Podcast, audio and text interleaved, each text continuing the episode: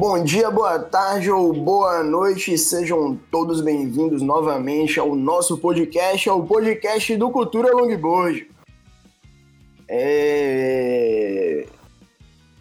Hoje estou aqui inaugurando, né, Mônica? Nosso o microfone novo. Hoje o, o, a voz eu acho que vai ficar até meio sensual aí. Agora sim. Melhorou, né? É. é isso aí, a galera é, fazendo o Pix ajuda a gente, a gente vai lá e compra o microfone.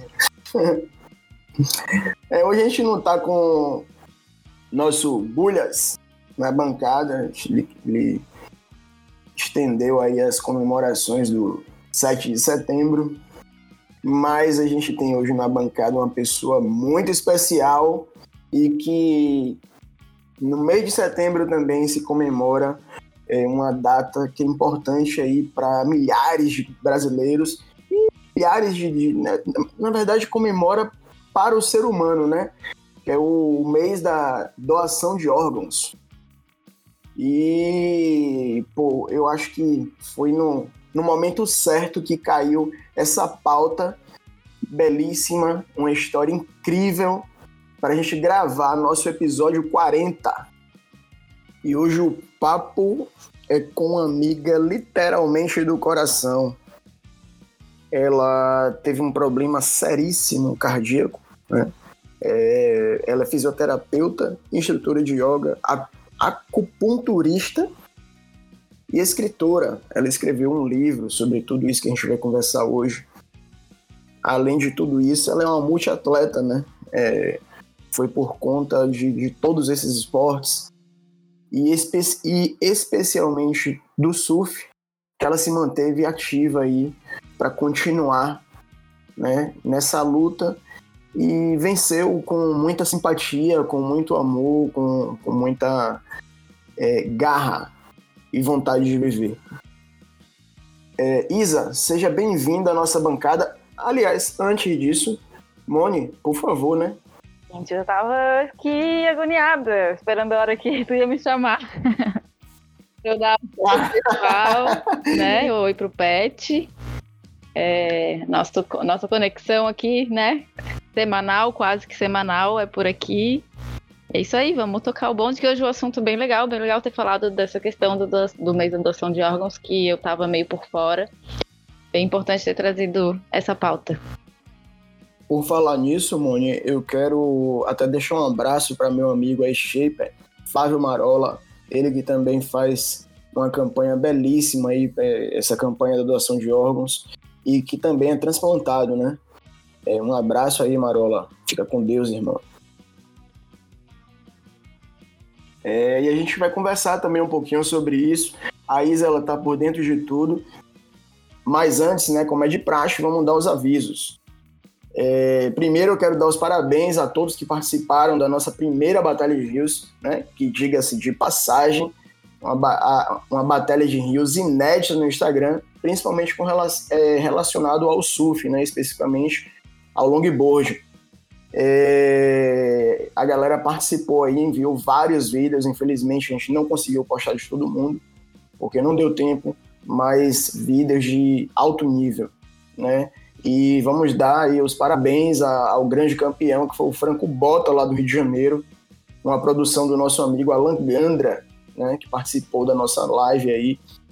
E o, o Franco faturou aí uma quilha 10,5 da Centerfins, modelo pé no bico, né? E teve também a votação da galera, que foi é, por comentários, né? Galera que fez a campanha aí para os amigos e votarem e tal.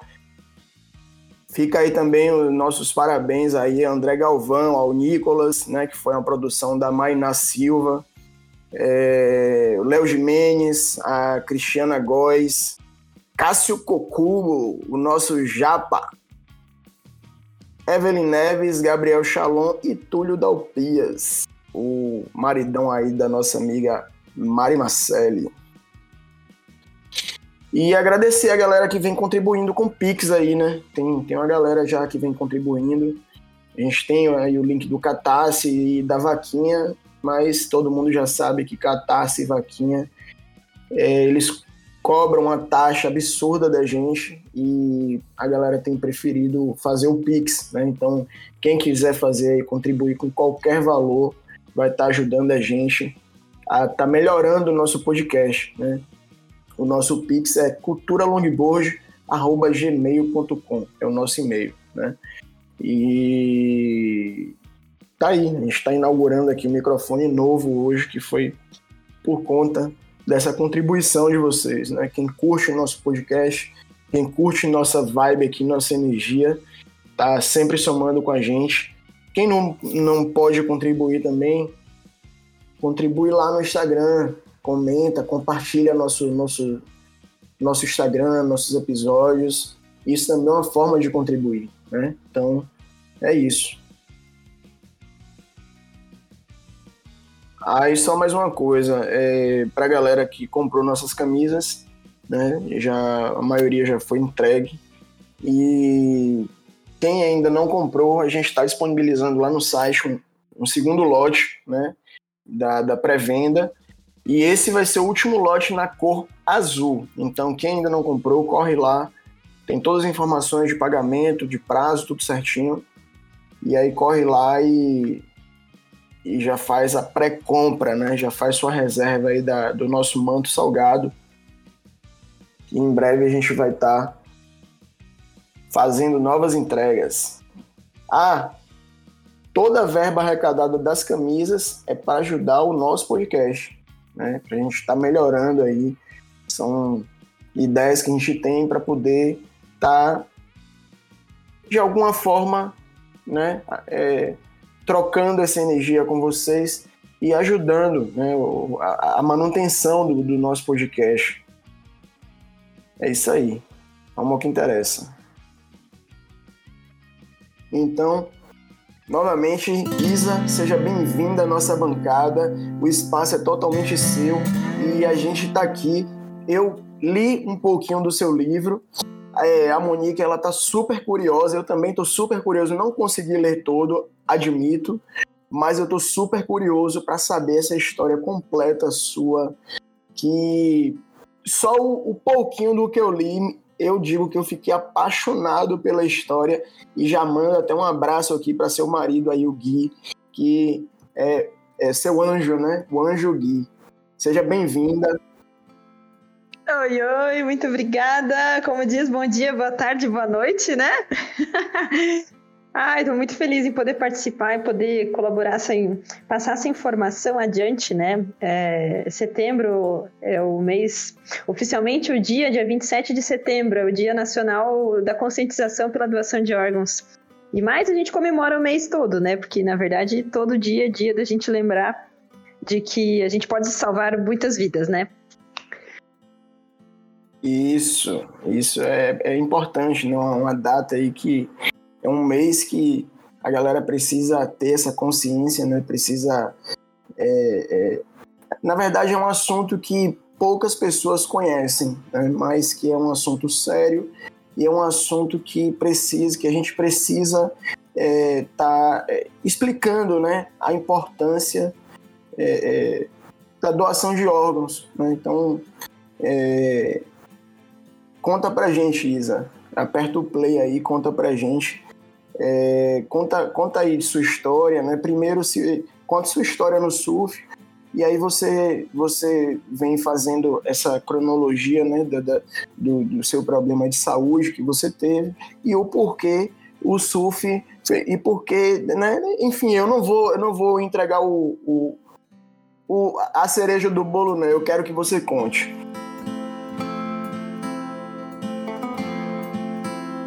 Pode deixar. Então, né, eu me chamo Isabelle, hoje em dia estou com 31 anos e sou fisioterapeuta e um, o surf, né? Comecei a aprender uh, na praia de Gravatá, Navegante, Santa Catarina, escolinha de surf no verão, né, temporada.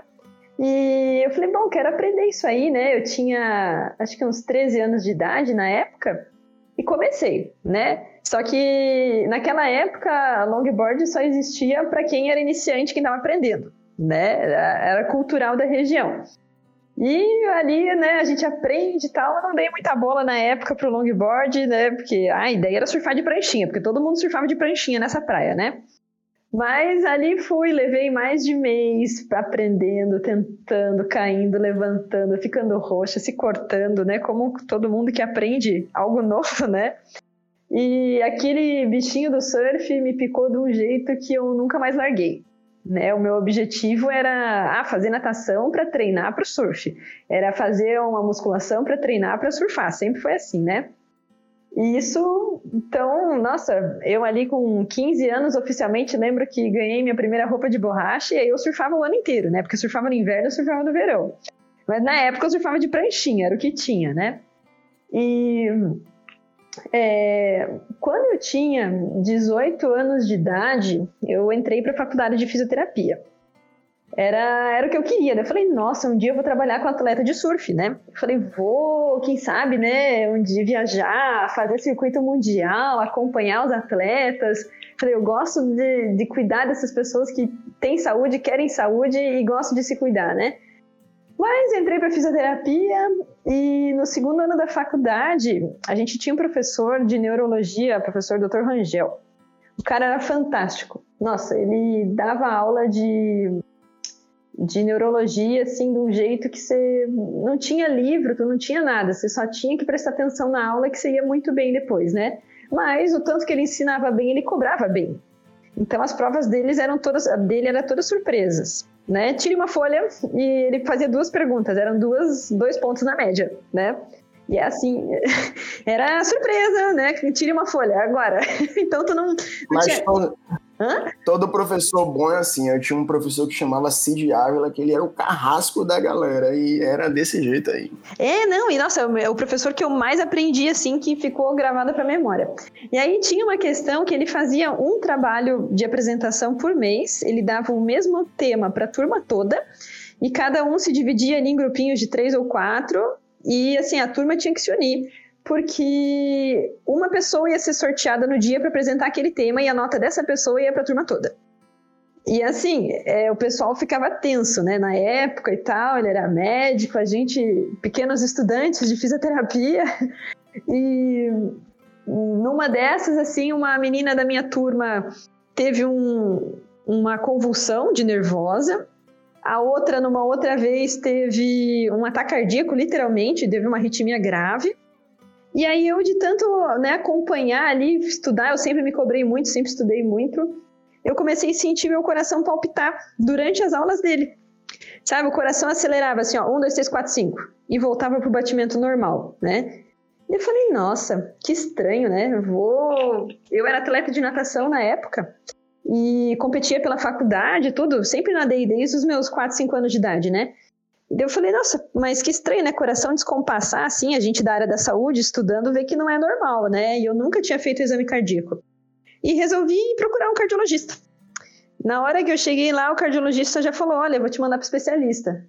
Eu falei, nossa, eu, 18 anos, atleta de natação, ele falou: e pode largar esse negócio de competir. Né? Eu falei para ele que eu era surfista e tal, dele: não, não, pode largar isso aí, né? Eu falei, não, primeiro vou conversar com o especialista, né? Fui para Blumenau, uma cidadezinha aqui perto de Jaraguá do Sul. Doutor Andrei conversou comigo, me explicou, ele falou, Isabelle, você tem dois problemas, não é um só. É, você tem miocardiopatia hipertrófica, que é uma doença do músculo cardíaco, em que o músculo tende a ficar espesso e aí a irrigação sanguínea das artérias coronárias não chegam na parte profunda do músculo e o tecido morre, então fica um tecido não contrátil, então não é funcional para o coração, né, nem para o corpo. E para ajudar você tem a síndrome de Wolff-Parkinson-White, que é uma síndrome é, de distúrbio elétrico do coração, né? Porque o nosso corpo todo funciona, né? O comando lá do sistema nervoso central, cérebro e tal. Oh. E uh, vai o sinal elétrico para cada músculo do corpo contrair. E aí eu tinha uma via acessória a mais que fazia o átrio e o ventrículo contrair, só que em ritmos diferentes. Então ele falou: olha, essa aqui é aquela doença que o jogador de futebol morre no meio do campo, morte súbita. Eu falei, nossa, eu atleta de natação e surfista, né? Eu falei, caramba, Ele falou, não, mas isso a gente resolve, isso a gente faz uma cirurgia aí, né, você entra a gente cauteriza essa fibrazinha aí do coração que tá te gerando essa arritmia e no outro dia você tá liberada. Eu, beleza, né? Então, se é só isso, vamos fazer. Ah. Nessa, nessas horas, ser estudante de, de, de saúde é, é bom ou ruim? Exato, é bom e ruim. Uhum. Porque, é claro. Porque você entende do problema, é ruim porque você sabe que o problema é um problema, né? Exatamente. É, a parte boa também é que a gente resolve investigar mais. Então, a, a minha dedicação para a área de fisiologia do exercício, a área de cardiologia, cardiologia, eu me interessei muito, né? Para me estudar e aprender comigo mesma, né? Mas naquela época, então, ali eu falei, bom, se a solução desse problema é fazer a cirurgia, vamos fazer né? Marquei já no mês seguinte, já internei, já fiz, foi tudo certo, né? Positividade sempre em alta, pensando em voltar a surfar, né? Porque aquele, aquela época ele falou: olha, você vai ter que ficar um mêsinho aí longe do mar e tal. Eu falei: não, tudo bem. E fiz a, essa ablação, esse procedimento que eles chamam, e eu pensei que meus problemas aí tinham acabado, né? Porque eu pensei, ah, miocardiopatia hipertrófica pode ser que. É, ninguém sabe a progressão da doença, né? Pode ser que ela fique o músculo daquele jeito que tá, pode ser que ele piore. E não se sabe o tempo de piora, né? Dessa hipertrofia. É que nem o músculo, quando a gente vai para academia, vai malhar bíceps, né? Você tem o tempo de treinamento dele até ele hipertrofiar, né? E o músculo do coração, ele, nesse caso dessa doença, também faz isso. Só que ele perde função, né? O, no caso da academia, quando a gente vai malhar o bíceps, a gente ganha força, ganha função, né? Mas aí eu continuei tomando, levando a vida normal, né? O médico falou: olha, agora você tem que tomar um remedinho para controlar suas arritmias. Eu falei: como assim controlar arritmias? Eu já não tinha feito a cirurgia para consertar isso, né? Daí ele: não, porque o teu, a miocardiopatia também gera arritmia. Deu: ah, tá, legal, né? Aí eu dei aquela parada, assim, pensei na vida, eu falei, nossa, eu com 18 anos tendo que tomar remédio controlado todo dia. Você tinha 18 anos? 18, aham. Uhum. E eu falei, gente, eu não sei nada da vida ainda, tô começando, né, o, o auge da vida ali dos 18, você vai sair, vai festar, vai curtir, fazer viagens, né? E eu falei, nossa, eu tendo que tomar remédio controlado. É, era um remédio que não deixava o meu coração acelerar, para que eu não tivesse arritmia, uhum. um beta-bloqueador. Então ele segurava a minha frequência cardíaca sempre baixinha. Mas tudo bem, Mas né? Esse remédio, esse remédio você usava só quando ele resolvia acelerar, né? Não, isso era diário. Todo dia. Ah. É tipo o café da manhã já, tinha que tomar todo dia de manhã. E Aí eu falei, bom, né? Eu quis no começo contestar, um tanto a minha cabeça estava dando tilt, né? Eu falei, nossa, mas eu sou saudável. Mas eu não tenho falta de ar, não tenho cansaço, eu sou atleta, como assim, né? E o jeito foi eu largar a competição de natação, né? Mas surfar eu não deixei. Eu falei, não, mas surfar eu vou continuar. Eu falei, eu, eu gosto disso, né? É o que me faz bem, eu não vou largar. E aí o que eu fiz foi aos poucos ir dosando a intensidade e tamanho de onda né? Já não entrava em qualquer marzão que pudesse tomar muito na cabeça, né? E uhum. exigia um tanto a mais do coração, né? A natação também, eu parei de competir, mas eu continuei fazendo meus treinos de natação, só que nem tão intensos, né? Mas me mantive nativa.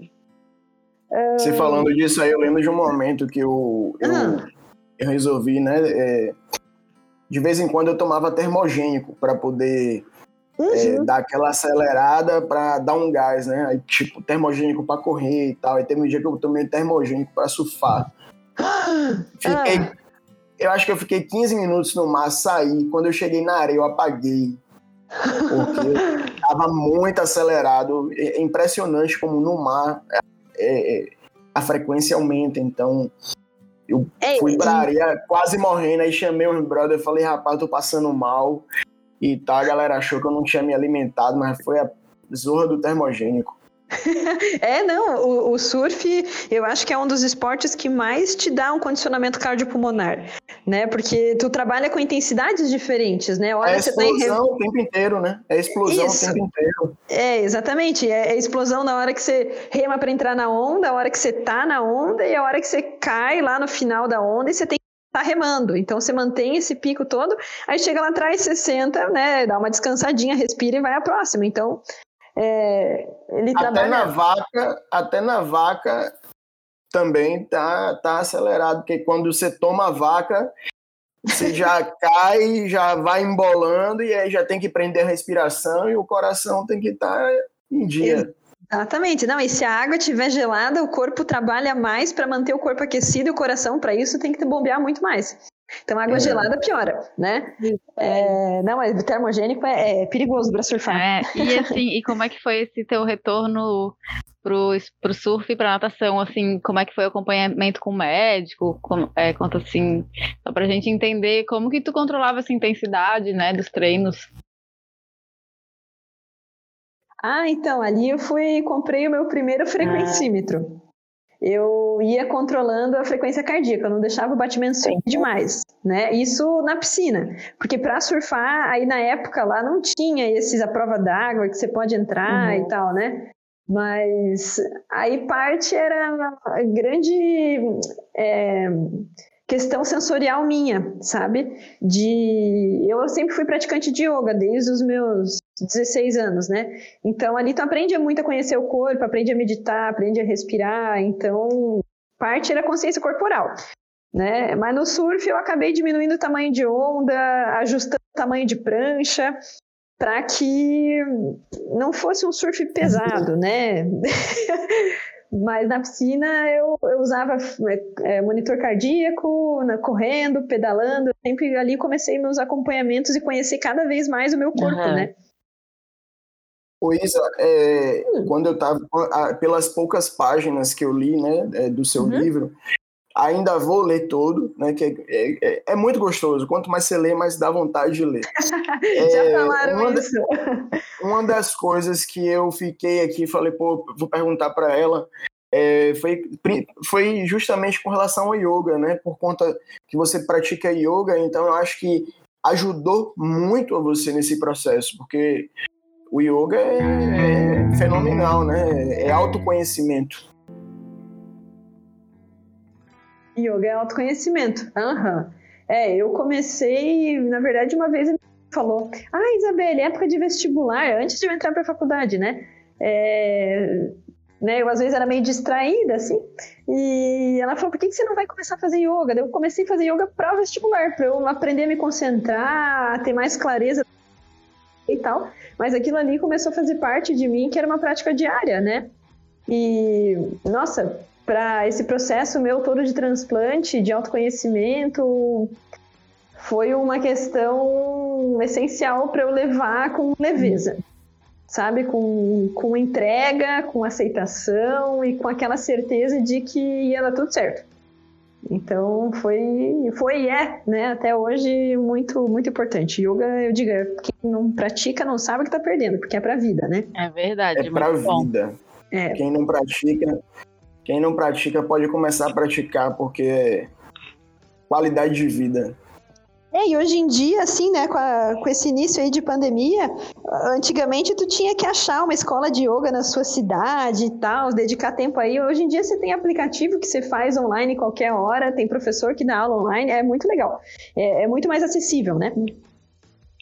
É. Basta a gente Mas, querer. Isa, continue sua história. Sim.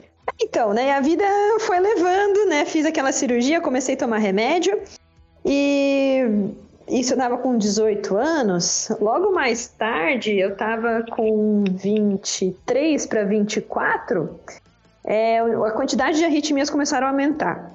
De volta, eu sempre fazia exames de rotina, né? O, o Holter, que é um aparelhinho que você coloca é, uns eletrodos no corpo, fica 24 horas com ele, ele vai te monitorando a quantidade de arritmias que você tem por dia e os horários, né? Então eu tinha arritmia dormindo até, para você ter ideia. Eu não sabia. Então o meu risco de morte súbita estava aumentando cada vez mais. E, e o médico falou para mim, Isabelle, tá na hora da gente implantar um desfibrilador, um CDI, né, um cardioversor desfibrilador implantável. E eu resisti, sabe? No primeiro ano ele falou para mim ali, ó, oh, Isabelle, vamos colocar. Eu olhei, cara, botar esse aparelho, eu preciso disso. Eu, eu me sentia sabe aquele ser protegido pelo universo? Eu falei, não, nada de mal vai me acontecer. Eu colocar isso aí, não sei, uma cirurgia, tem risco. E eu recusei, fiquei um ano vivendo sem esse CDI. Até que eu conheci meu marido, o Guilherme, né? E... O Anjo Gui. O Anjo Gui, exatamente. e ele, assim, ele é aventureiro. Eu falei, nossa, era tudo que eu queria, né? Ele é surfista, jipeiro, é todo aventureiro, né? Acampar, ele morava na taca, tudo bem, bem legal. E eu me vi no meio de uma trilha de jipe, com uns 10 jipes encalhados, numa poça, uma poça, né? Uma baita numa poça enorme de lama, e que cada um que passava ficava, ia lá, puxa o guincho, tira um por um de dentro da, daquele buraco. e eu sei que eu só olhei assim, e eu falei, gente, eu tenho uma arritmia grave. Eu morro aqui porque não tem saída. A gente não tinha rádio, estava no meio do mato, não, não, ia chamar helicóptero, chamar, né? Jipes estão tudo encalhado e até terminar a trilha, tu fica às vezes um dia inteiro dentro de uma trilha, né? Eu falei, gente, acho que está na hora de eu colocar esse tal de desfibrilador, né? Porque se eu tiver uma morte súbita, uma arritmia grave, eu morro aqui, não uhum. tem socorro, né? Então, ali eu decidi colocar, porque eu falei, nossa, eu quero viver, quero viver muito, e eu sei que esse desfibrilador é tipo um anjinho da guarda também, né? Ele é um aparelhinho tipo marca-passo, que é implantado, né, embaixo ali do, do peitoral, e que ele detecta, é tecnologia, né, da medicina, ele detecta se você tem uma arritmia grave, se o batimento cai muito, se o batimento sobe muito, e aí ele dispara, ele dispara pequenos choques, que na verdade é imperceptível, né, ele corrige a arritmia, mas, se você tiver uma parada cardiopulmonar, ele dá um choque mais forte, né, para te reanimar. Então, para você usar ele, tem que chegar no ponto em que, tipo, morri, desmaiei, uhum. e aí ele dispara uma carga grande, né, tipo o desfibrilador externo que os médicos usam para reanimação. Esse é interno. E aí ele me desperta de volta. E aí eu coloquei o aparelho, fui para cirurgia, altamente entregue de que não, eu quero esse aparelho para mim, porque eu tenho muito para viver com o Gui, né? E coloquei, entrei num dia no hospital, saí no outro. Teve o tempo também de adaptação, porque querendo ou não, ele é do tamanho de um celular, mas daqueles de antigamente, sabe? Os menorzinhos, assim. E, e esse aparelho, esse, esse aparelho, ele tá disponível hoje para todo mundo, Isa? Tem, tem. Eu, eu tinha plano de saúde ali, né? Mas ele tem uhum. pelo SUS também. Ele é um aparelho que, se for necessário, o médico faz toda a, a indicação e tal, você consegue. Uhum.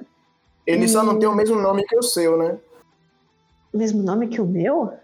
Isso, porque o seu você deu um apelido carinhoso para ele de CDIza. Ah, ah sim, claro, CDIza, né? Era o nomezinho da carta.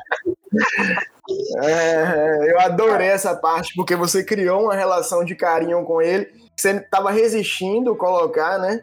E uhum. aí você. É, não, agora eu vou colocar, vou colocar, vou colocar, e deu o nome de CDIza. Então, isso foi, foi fantástico. Se é pra viver comigo, tá ali 24 horas e me socorrer, então vamos fazer amizade, né? Ô, ô Moni, Moni, só para você ter ideia do quanto o livro de Isa é gostoso. É, ó, eu tô aqui escutando e tô, emo eu tô emocionado aqui escutando ela falando tudo isso aí. Mas eu, eu quero continuar. Então, e então eu coloquei desfibrilador e a vida foi continuando bem boa, né? Não tive problema com ele. Um dos medos muito grande que eu tinha é que pode acontecer de tomar um choque inapropriado, entendeu? Dele reconhecer uma arritmia e acabar disparando um choque e eu não ter desmaiado e etc, né? E na verdade, seis meses depois que eu coloquei ele, eu não tinha entrado no mar para surfar nenhuma vez, porque eu coloquei ele foi em fevereiro, março. Aí logo depois eu tive que ficar em um mês e meio ali de molho. E aí, quando eu finalmente podia entrar no mar, era inverno. Então, é, coração começando a ficar um pouco fraquinho e com a água fria não ia dar certo, né? Ia ter que bombear muito. Então, eu fiquei sem surfar de março até dezembro, 25 de dezembro. É, e o meu marido foi surfar eu tava inchada, já fazia uns dois dias, não sabia por quê. Sabe assim, ao olhar para minhas pernas, parecia uma tora, assim. Eu falei, gente, mas por que, que eu tô retendo líquido, né? Nunca, nunca aconteceu aquilo comigo, né? E aí eu falei, bom, para eliminar líquido, a gente bebe água, né? Bebe mais água, bebe gelatina, bebe chimarrão, bebia de tudo. E aquele líquido não saía, ficava armazenado no corpo. Ia ficando barriga inchada, as pernas inchadas. E aí eu falei, bom, o Guilherme foi surfar, mas ele olhou para mim Isa, você tá muito inchada, não sei o que, que você tem, melhor você não ir. Eu, eu falei, não, mas o mar tá pequeno, né? Ele, não, fica aí. Eu fiquei sentada na varanda da, da mar, e ele indo surfar, eu olhei e disse, não, mas essas ondas estão pequenas, né? Peguei a prancha e fui. É, até aí tudo certo. Só que eu cheguei lá e as ondas não estavam pequenas, assim. Quando você olha de cima, sempre uhum. parece menor, né? Aí eu fui remando, remando, furei uma onda, furei duas, onde eu tava entrando não tinha canal.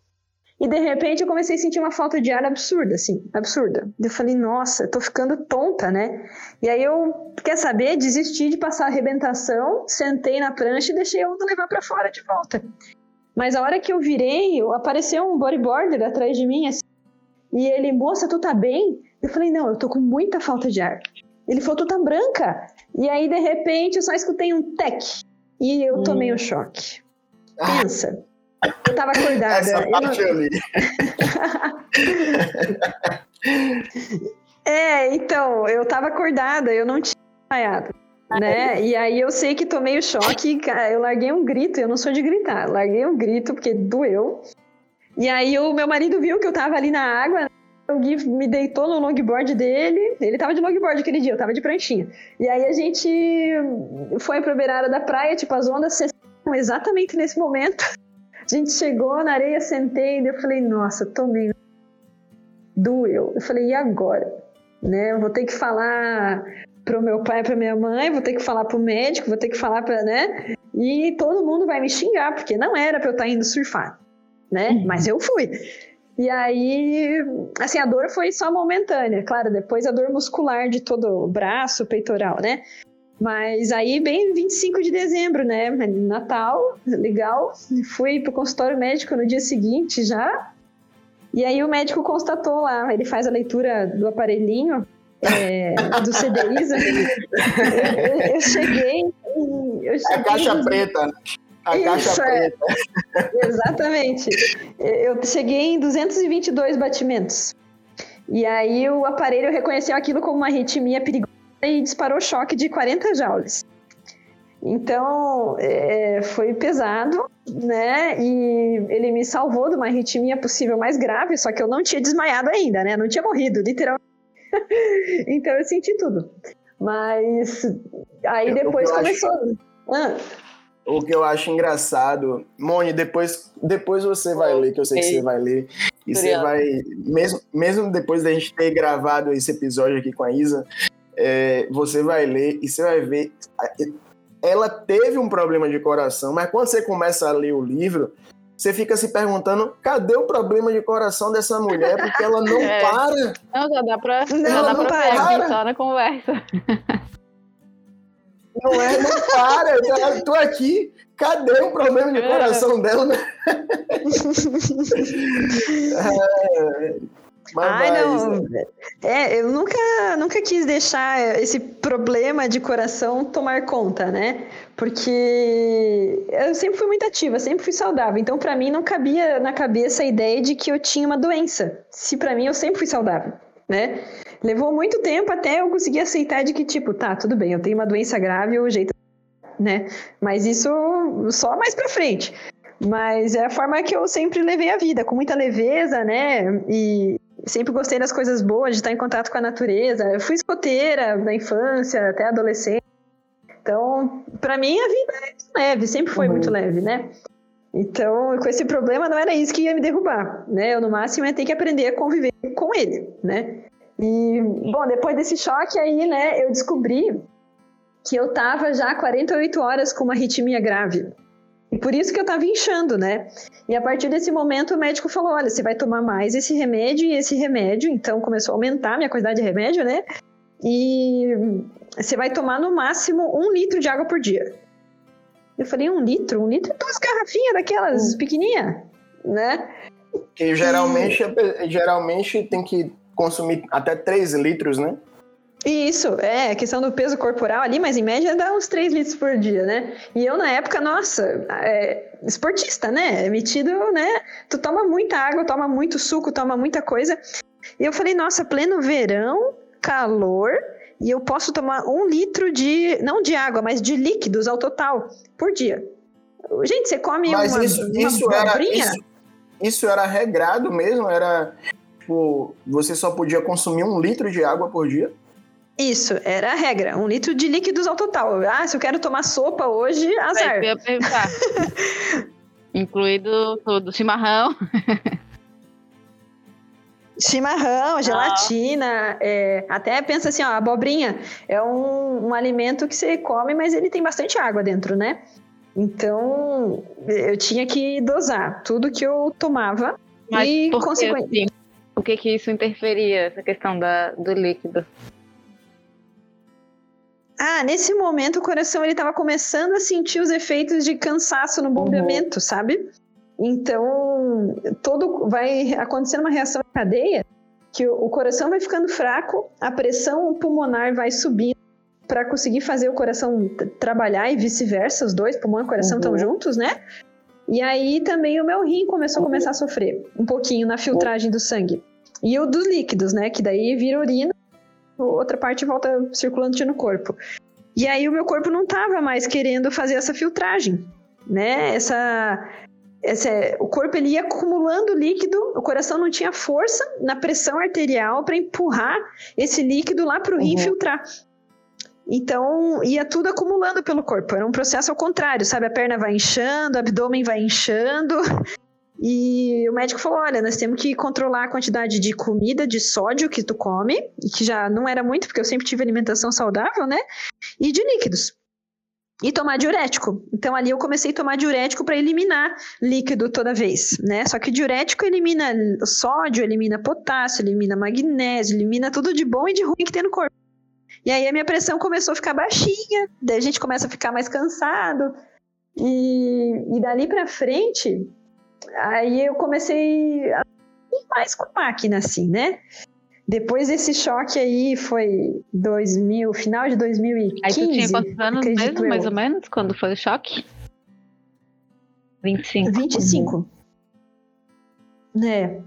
E depois dali, assim, né, é, comecei a surfar, mas assim, merreca, merreca mesmo, sabe? A ondinha quebrando na altura da cintura. Uhum. mas aí o Guilherme ia comigo, e aí eu e ele, né, com uma prancha, eu deitava na prancha, ele, eu né, remava para entrar na onda, pegava e para voltar ele me ajudava a passar arrebentação, quando mal tinha arrebentação, né? Ou ele me empurrava na onda para entrar e o coração estava sofrendo demais ali. As e... famosas marolinhas. É, as marolinhas, essas mesmas que o mas assim, era o que me salvava, era o que me mantinha bem, sabe? A, a saúde mental e a sensação de estar no mar ali eu comecei a perceber que surfar não é só pegar onda, pegar onda e pegar onda. Surfar é tu tá dentro do mar, tu tá em contato é com a natureza. É conexão, exatamente. Então, ali começou a mudar. E eu me mantive no surf aí só. O coração começou a enfraquecer cada vez mais, que arterial caía, é, o corpo não dava mais conta, né? A força muscular também estava indo embora. Então eu tive que largar o surf.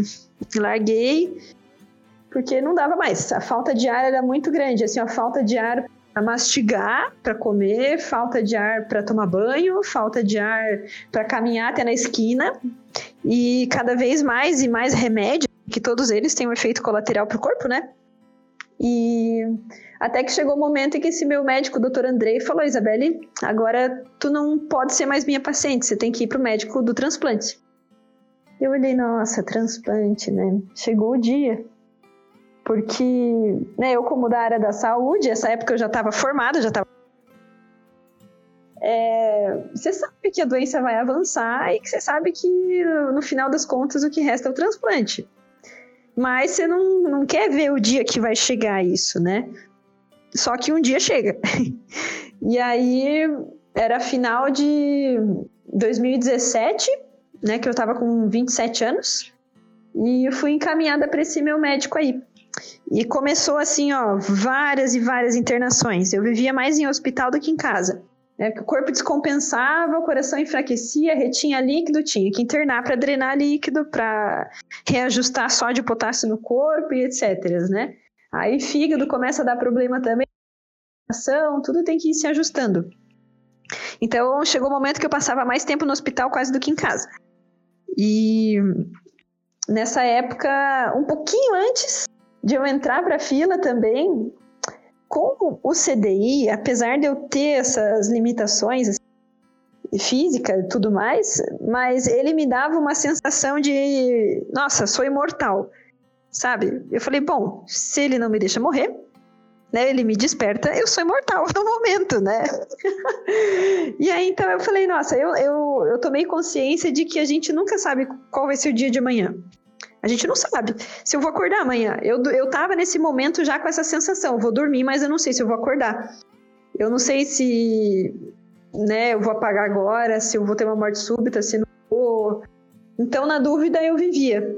Então, eu fiz várias maluquices, tipo, meu aniversário ali de 17 anos, 27 anos, o meu pai perguntou, Isabela, o que, que você quer? Eu falei, eu quero voar. Eu quero fazer um voo duplo, nunca fiz e quero ter a sensação de voar e ir por mar. E aí a gente, meu pai, não, não, escolhe outra coisa. Eu falei, não, eu quero voar. E aí fui, fiz o voo duplo, achei o máximo. e de parapente, uhum. E aí foi, foi muito legal, foi muito legal. Mas foram, eu fui juntando experiências, né? Momentos, porque a vida é feita de momentos. Né? E, Na verdade, você foi testando o coração, né? Também, é. A forcinha que ele tinha, eu usava, sabe?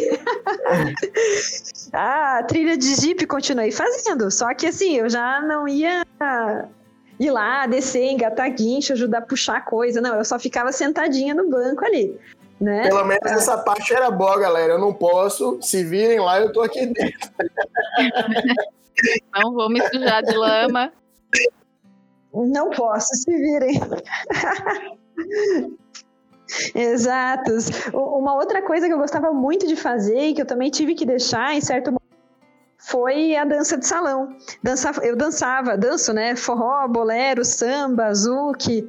E aí chegou um momento que eu não conseguia mais dançar, e era o que eu gostava muito de fazer, assim, um círculo de amizades legal. A gente tinha muito baile de forró aqui perto, e aí eu ia com umas amigas, né? E eu chegava lá no, no bar à noite e eu só pedia um copo com gelo. A pessoa olhava para mim, mas você vai beber o quê, moça? Eu falei, só o gelo. As pessoas olhavam, sabe, explicar para todo mundo de que, olha, não, é que eu não posso beber mais um litro de água por dia e eu preciso limpar gelo, porque mata a sede e é líquido, né? E vivi de gelo muito tempo. E aí eu ia dançar os forrozinhos, mas cada vez os forrozinhos mais lentos, né? Cada vez eu tive que por cansaço, deixei de fazer muita coisa por não estar tá com energia para isso, né? Uh, até meu trabalho como fisioterapeuta, né? Eu trabalhava também com ecoterapia, né? Com os cavalos, as crianças ali, especiais e tudo.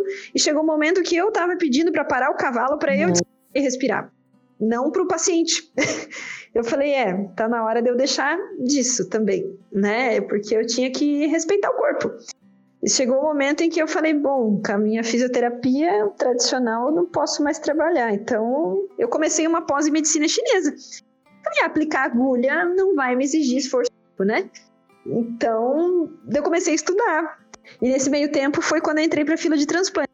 Fiz todos os exames, é, fiquei internada, e logo depois que eu fiz os exames eu dei uma piorada muito.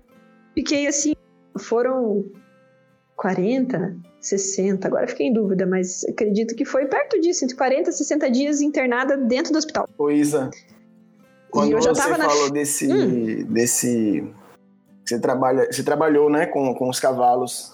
Eu lembrei um, eu lembrei de um livro Sim. que eu li e que eu, eu não sei se você já leu, mas como você gosta de, de yoga, pode ser que você já tenha lido. É a Magia do Silêncio com a, hum. a monja Kanki Utanya. É uma francesa. Não, essa não Perfeito. conheço esse. E ela ah, faz esse trabalho depois. com cavalos também.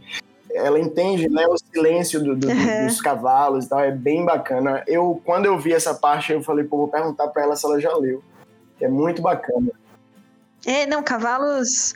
Cavalos é. são mágicos. Nossa. ah, então, né, chegou o momento em que eu tive que deixar de atender, né, com a ecoterapia ali, porque a gente caminha no sol, no calor, né, e caminha o dia inteiro. Então, é, chegou o um momento em que eu precisei deixar de lado, né? Respeitar o corpo e partir para um outro outra área, né? Que daí eu entrei para a área da medicina chinesa. Mas não tive jeito, né? O coração enfraqueceu, isso era um processo que não tinha volta, né? Não tinha medicação que você tomasse. Eu tomava, nossa, muito remédio por dia. Parecia uma velhinha, assim, com aquelas caixinhas. e aí eu fiquei internada no hospital ali, 40, 60 dias, e aquilo ali para mim, ao mesmo tempo em que era muito esperançoso, porque eu já estava na fila de transplante e eu estava internada. Quem está internado normalmente são pessoas que estão em estado mais grave. Então, se chega a coração, porque a fila dos pela dos, é, de transplantes é uma só no Brasil inteiro, né? uhum. né? Então, mas se a pessoa, por exemplo, ah, hoje eu estou bem, amanhã eu agravei e precisei internar, a prioridade fica minha na fila, por eu estar internada, estar tá em pior estado. Então, por mim, assim, é, eu vi os helicópteros né, no hospital, é, é uma contradição enorme, tá? Porque, assim, ao mesmo tempo que você não quer que ninguém morra, né? Mas, ao mesmo tempo, você tá esperançoso de que tenha alguém que diga sim para doação de órgãos, né? Que era o que eu precisava do meu coração novo, né? Então, cada helicóptero que chegava, eu ficava olhando, ai, será que é meu coração? Será que alguém vai me ligar dizendo que tem um coração para mim, né? E ali foram dias muito difíceis, aqueles. Eu acho, acredito, agora me falhou a memória, mas foram 60 dias internados, foram dois meses. E, nossa, era rotina de hospital, acorda, vem a enfermeira, toma café, aí tinha fisioterapia que eu adorava. Meditação, almoço, tira soneca, vem café, vem enfermeira. E assim, os dias, ao mesmo tempo que passavam devagar, passava até que rápido, mas era sempre naquela esperança, assim, naquele sofrimento, né? Eu não tinha mais acesso de veias, não tinha nada. Era uma sofrência só ter que achar outra veia. A minha pressão cada vez mais baixa. Ela era tipo 7 por, por 4, sabe? Era, o batimento meu era menos de 50, assim, mas por fraqueza, não por coração condicionado, né? E a minha fração de ejeção, que é aquela coisa que diz, assim, a mais importante de todas, né? A força de contração do músculo do coração, o meu já tinha baixado de 30%. Então não restava muito mais, né? E eu precisava desse coração. E assim, a gente que entra na fila, a fila do SUS ela é única.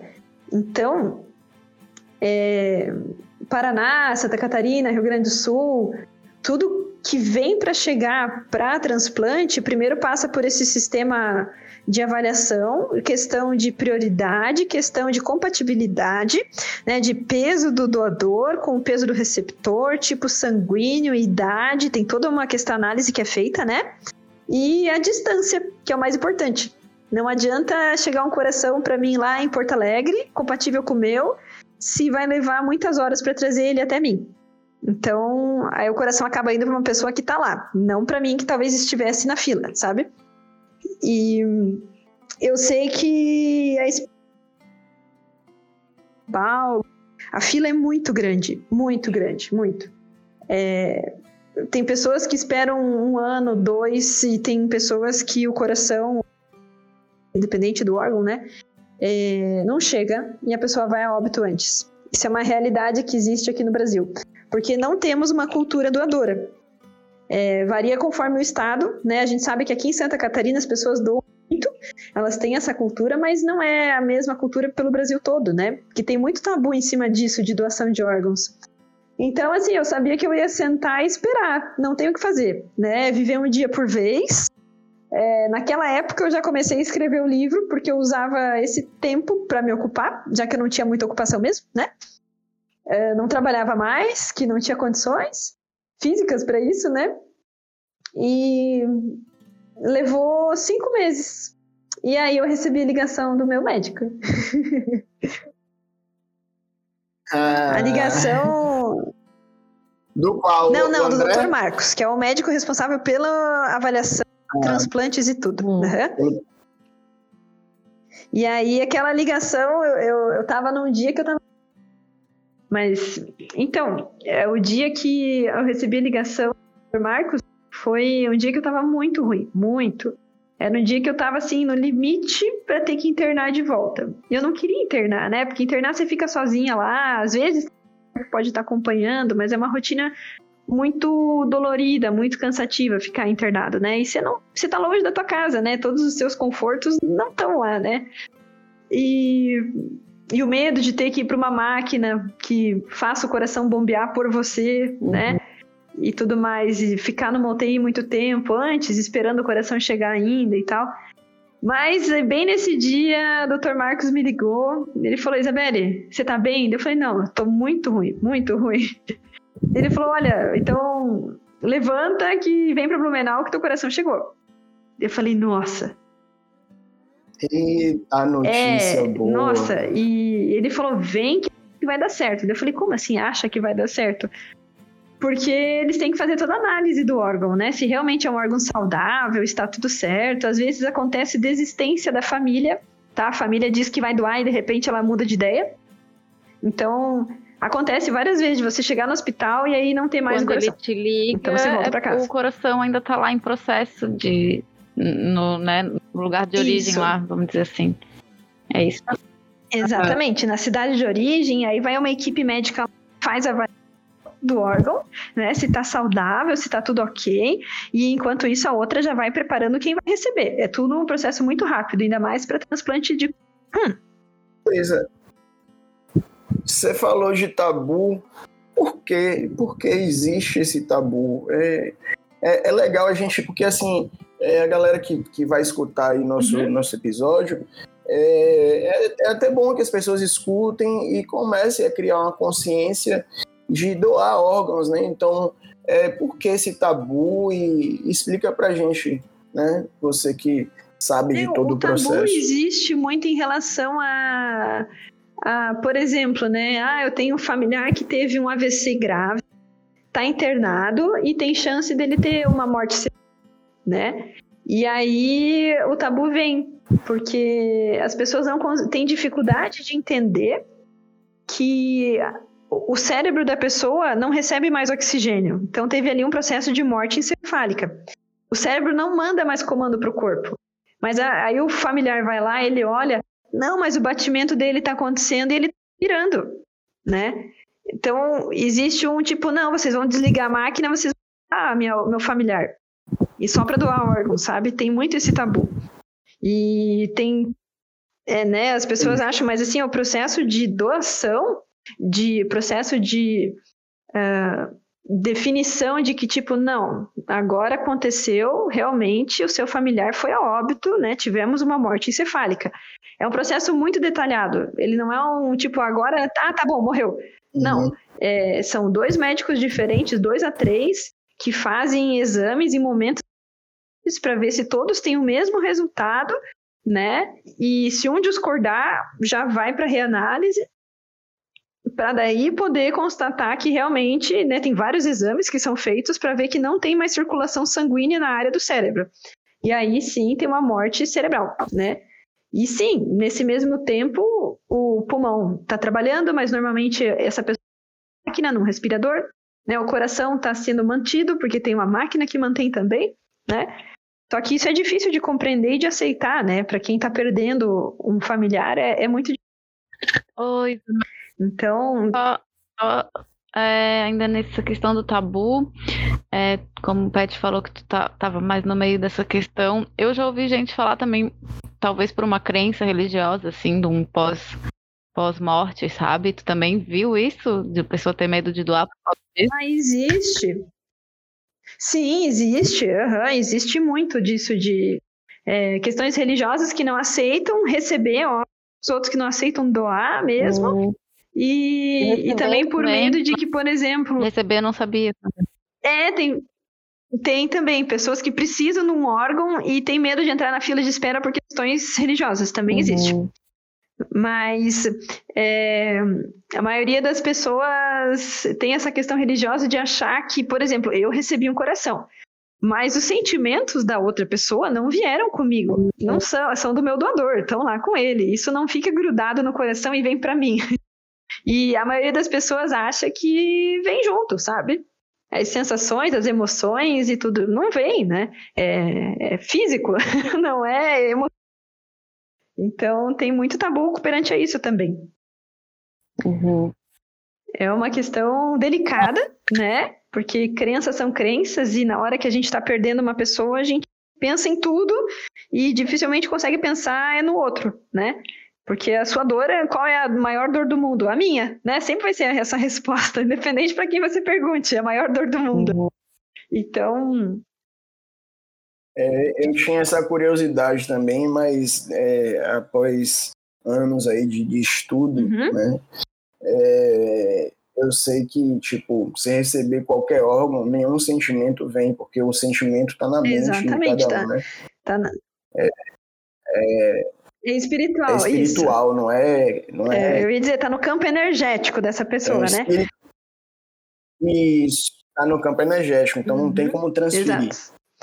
E Uhum. Voltando lá, Isa, para ah, então, médico. Aí aquele dia, né, que eu recebi a ligação, eu falei, nossa, eu já tinha uma malinha que nem grávida no hospital a qualquer momento, eu tinha uma malinha que eu deixava que era a minha malinha do transplante, né? Que tinha ali uma mudinha de pijama, escova de dente, o shampoo, não sei o que e tal, que eu achava que ia precisar, né?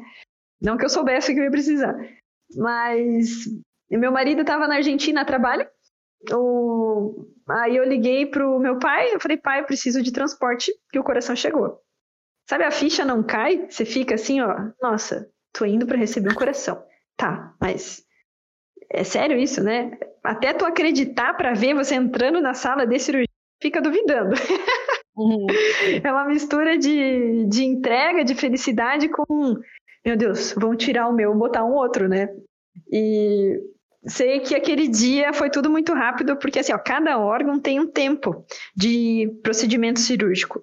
O coração, ele tem quatro horas para tirar do corpo de uma pessoa falecida e colocar na pessoa que vai receber, funcionando já em quatro horas. Então, é um processo muito rápido. Uhum. E aí eu sei que meu pai conseguiu contato com os bombeiros voluntários aqui de Jaraguá e ele anjo, que é o, o, o helicóptero dos bombeiros aqui. E aí eu sei que eu, fui eu dessa vez que cheguei de helicóptero no hospital. Foi muito massa. Nossa, foram 15 minutos de voo de Jaraguá a Blumenau. E que, nossa, o tempo parou assim lá em cima, sabe? Eu não sabia se eu mandava mensagem pro meu marido. Até falei, mandei mensagem, depois eu esqueci de dizer que eu tava indo para Sabe, manda mensagem pro médico, se eu paro para olhar a vista. Era um dia que tava chovendo muito e helicóptero com chuva não voa muito bem, né? Mas. Até para ir para o hospital foi uma aventura, né? Foi, nossa, tu via assim o helicóptero passando e as nuvens iam saindo da frente, sabe? Como se a gente tivesse, tivesse liberando passagem, sabe? Ai, foi muito legal. E aí lá começou todo o processo de preparação para cirurgia e tudo, né? E nesse momento, e nesse momento só passava na cabeça agora eu volto a surfar. É, isso era o que me mantinha, o que me manteve muito tempo, né? O meu objetivo, eu sempre tinha escrito, tinha imagens, tinha recortes de que eu ia voltar a surfar. Esse era o objetivo, né? E é, fui para cirurgia, acordei, tive ali uma vivência de UTI de uns 15 dias, que não é comum, tá? Muitas pessoas entram para transplante, em 3, 4 dias elas já vão para o quarto e mais uma semana já estão de alta. Eu tive 40 dias de internação. Foi complicado, né? Tive em querendo parar, quase de ar, um monte de questões, assim, né? Mas o objetivo principal era focar, porque eu ia sair para surfar depois, né? E feito o transplante, eu, eu, não posso contar tudo, né? Que senão a pessoa não vai ler o livro, é, né? Lógico. Mas esse. eu ia dizer, até posso contar mais queria... hospital e tudo. Foi uma aventura também esse hospital. Eu queria é, saber, assim, porque tu contando aqui, parece que sempre foi muito leve, sabe? Assim, a maneira como tu levou tudo isso. É, foi assim mesmo? Ou tu ficou nervosa? Porque é uma cirurgia, né? Que é, imagino que seja tensa, né? Como é que foi? É, não, foi leve, foi leve. Eu nunca levei como algo pesado, porque eu sempre acreditei assim que a gente tem data para nascer e data para morrer. Né? A gente tem data de chegada e data é. de saída, eu acho que já predestinadas, assim, sabe? Então eu sempre tive comigo, assim, ó, é, quando eu tomava banho, que o banho também era um, antes do transplante, enquanto eu estava internada, né? Era um momento muito complicado por causa de soro e tudo mais, né? Mas eu sempre gostava de visualizar água assim, ó, que eu tenha coragem, em primeiro lugar, né, para aceitar o que vier e quando vier o meu coração. Que eu tenha força, força física, força emocional, força espiritual para até ele chegar e quando ele chegar. Que eu tenha fé, porque eu sei que ele vai chegar, né, se for para chegar, e que eu tenha entrega, porque o, né, ele vai chegar na hora que fosse para chegar. Que senão a gente fica na expectativa, expectativa, e isso gera frustração, né? Então eu sempre mentalizava essas palavras, que eu tenha coragem, força, fé e entrega. E aí o dia que o coração chegou, eu tava realmente entregue, sabe? Tô indo, né? Tomei o comprimidinho ali para dar aquela primeira dormida. E simplesmente eu acordei, eu tava na UTI ali, entubada e tal, e logo depois eu fui despertando. Então, eu falei, nossa, deu certo, deu certo, era isso que eu queria, né? Esse momento de entrega. E claro, depois teve vários outros perrengues, mas no final deu tudo certo. Mas sempre fui com essa questão muito leve, porque, claro, a gente sofre, sofre, né? Chora, dói, é... mas a gente sabe quando tem um objetivo à frente, né? O centro. Então, foi, foi assim, mas foi, foi leve. Não vejo como, nossa, uma cirurgia, vão tirar, né, meu coração, algo horrível. Não, era minha salvação, era a única coisa que eu tinha para me agarrar. Era só aquilo que ia me salvar, né? Então, não tinha que ter medo. Era aquilo que ia me salvar. Então, era ali para ali que eu corria para o abraço, né? que massa, Isa, fantástico. E a partir de que momento aí você já, já, já né, teve o, o pós-operatório e tal? A partir de que momento aí você já retomou já matou a saudade do mar? Olha, a saudade do mar, eu acho que foi com seis meses de implante. Porque assim, até os três meses é, eu tinha que ficar isolada, né? Porque a imunidade fica igual de criança recém-nascido, assim, né? E, e, se pegasse qualquer coisa, gripe, etc., tudo era mais complicado, você tinha que internar para tratar. Então, eu fiquei isolada três meses. Depois, eu comecei a ir para musculação, academia, caminhada todo dia. Na época, eu usava máscara, então eu era um terrestre, era a única que usava máscara. Né? todo mundo tinha medo de mim, achando que eu tinha algo contagioso, mas as pessoas que podiam estar me passando alguma coisa. E ali, com seis meses, eu já voltei para natação devagarinho, mas voltei, né? Já, já comecei a, a correr e fui para o mar, mas a banho ainda, com seis meses, né? E ali, com uns oito meses, eu me arrisquei é, a levar a prancha para o mar. A minha pranchinha ainda, e... Mas, nossa, tomei na cabeça na primeira entrada já no canal, me assustei e saí fora. Eu falei, não, é muita pressão, né? E não sei se o tórax está preparado para isso, porque eu senti um aperto muito grande no peito, assim, mas é, pela expansão, água e etc, né? Ela pesa. E aí eu sei que, bom, não foi dessa vez, né? Mas tudo bem. Aí eu falei, agora que eu vou me preparar mais ainda, né? E continuei com os meus exercícios, os treinamentos. Eu gostava muito de fazer body pump também. E fui fortalecendo, né? Me, me conectei com a natação de volta até que eu finalmente voltei a surfar, né? E ali, quando eu voltei a surfar, o meu marido olhou assim: Ô Isa, por que, que você não compra um longboard? Eu olhei, eu falei, sério? Ele é, longboard é, assim, a praia que eu gostava de surfar em Navegantes, né, Gravatar, é uma praia de uma onda cheia, uma onda gordinha, e sem pressão e uma onda longa. Ela é clássica para longboard, é uma delícia. Entrar remando, né? Não precisa ficar tomando a cabeça. E por que você não compra um? E era meu aniversário. E eu tinha comprado uma outra pranchinha, uma fish, na semana anterior. e eu falei, nossa, nunca comprei uma prancha assim para mim na vida. Normalmente eu ganho vou comprar e duas de uma vez ainda, né? Mas aquele longboard me encantou. Eu olhei e falei, gente, tá novinho, o cara tá vendendo. É, resistir. E comprei.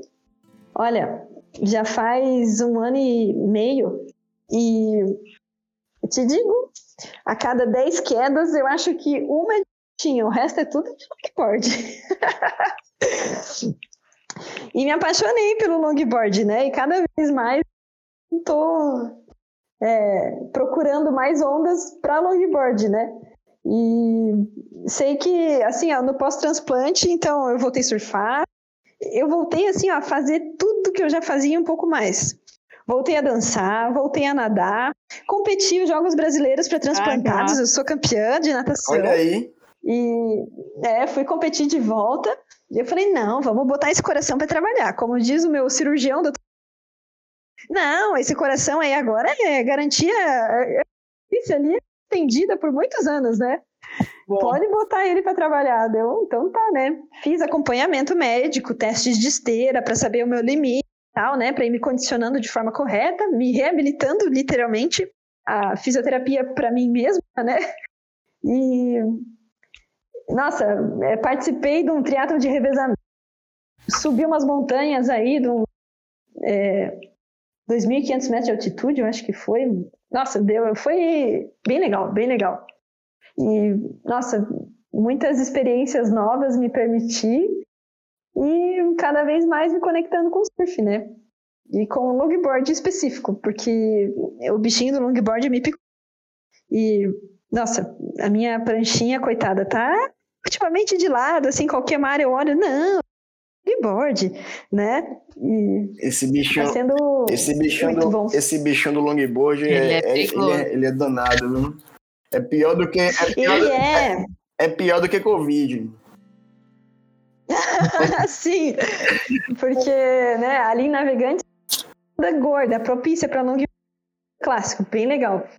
É, na praia que eu tenho ido agora, que é São Francisco do Sul, ela tem a praia, são várias praias, tudo pertinho outra, né? Mas cada praia, a prainha é uma praia que tem uma onda cavada, assim, fechada, pesada. A praia, mas já surfei de longboard ali. Uh, a praia grande, quando a maré tá cheia, aquela onda vem grande, literalmente. Se ela é longa, ela abre, é uma onda cheia, maravilhosa. Abre para os dois lados, muito bom. A Praia da Tartaruga só tem direita e só para longboard. Pode ter um metrão de onda que ela vem gordinha e só para direita. Maravilhosa. Então, né, a gente se apaixona cada vez mais. E se não bastasse o, o surf, nesse ano, no meu aniversário, comprei de presente um skate Classic Longboard, ah, daquele de 1,80m. Pô, que legal! É, aí eu falei, nossa, vamos treinar, né? A caminhada, porque a gente quer evoluir dentro da água também, né? Então, tá sendo legal. Que bom, que massa, Isa. Muito, uhum. fico muito feliz de ter escutado essa história sua.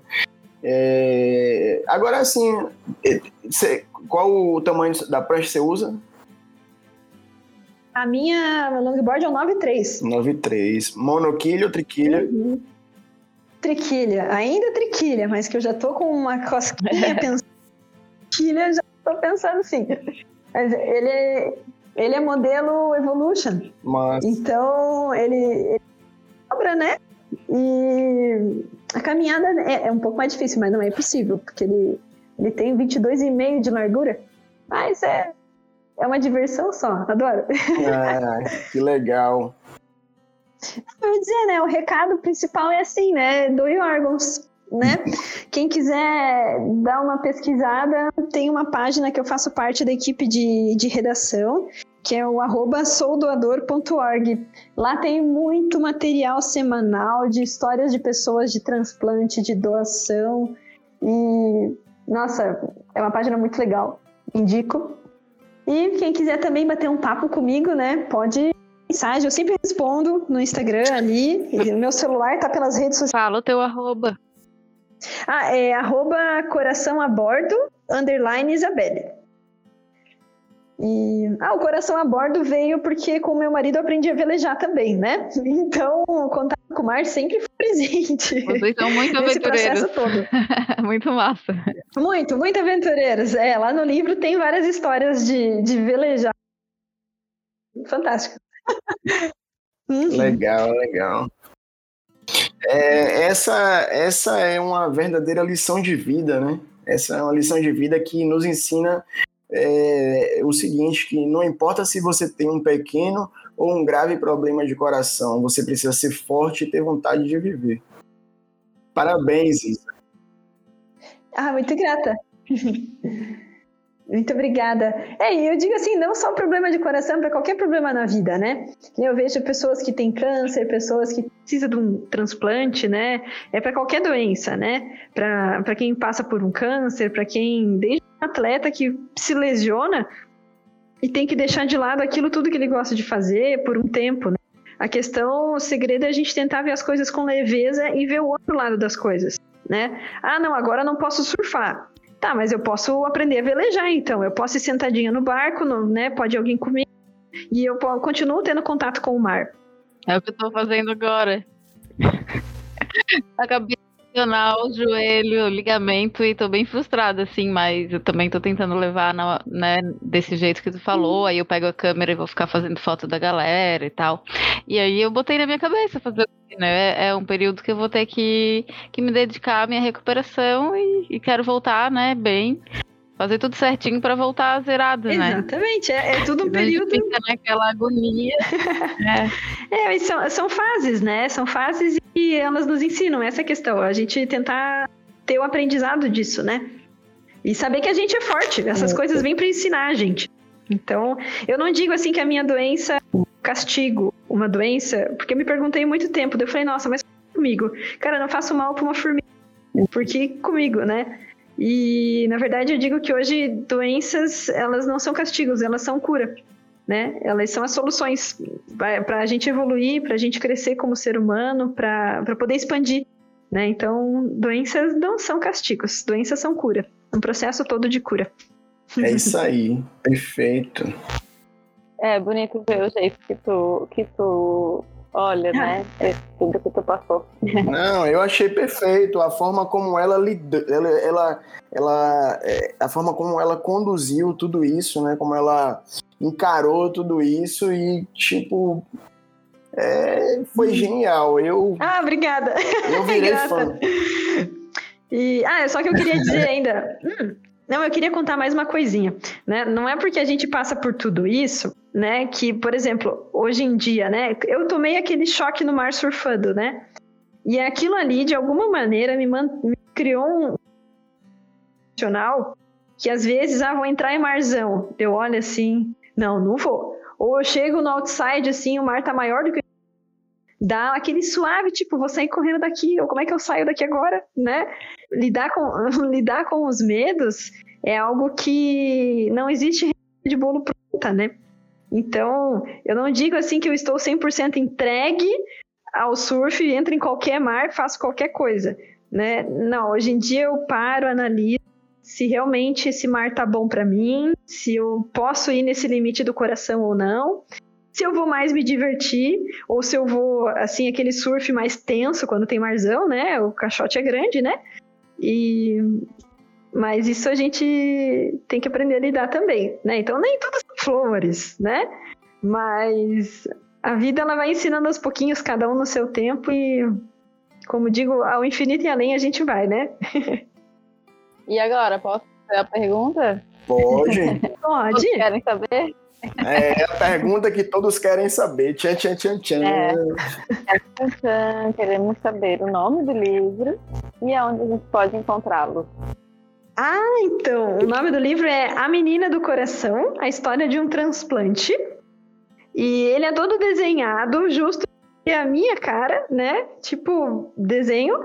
E, uh, e na verdade, eu colocar ele à venda em Então seria o contato comigo. daí a pessoa faz ali o Pix e tal, e daí eu envio para o Brasil todo. Pronto. Aí para adquirir o livro é só procurar o arroba dela. É... Arroba o... coração a bordo, underline Isabelle. Isso, Isabelle uhum. com I. Com I no final. Isso, e com S, né? Isabelle. Isso. Perfeito, Isa. Perfeito. é, pô, eu sei que a gente ainda tem muita história para contar, mas é, a gente pode deixar até para um próximo episódio fazer a parte 2 dessa linda história. Mas hoje eu te digo que eu fiquei emocionado do início ao fim aqui dessa, desse nosso papo. E eu fico muito feliz de ter recebido você aqui na nossa bancada. Fico feliz de, de né, poder contar essa história sua para o mundo inteiro através do nosso podcast.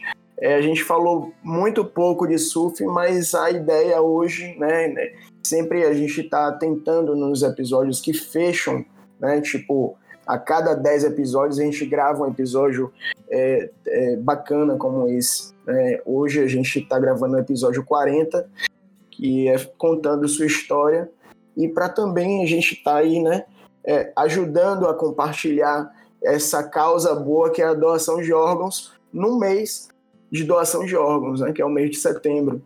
Então eu fico feliz de ter recebido você aqui. É, já peço para você mandar um abraço pro Gui, né? E, Pode e deixar. aguardo vocês também aqui na Bahia, viu? Aguardo vocês aqui em Salvador. Com fé em Deus, eu quero, com, com fé em Deus, eu quero te receber aqui ano que vem para curtir com a gente aqui a segunda edição do Nice Weather Festival. Uhul! Vamos, vamos!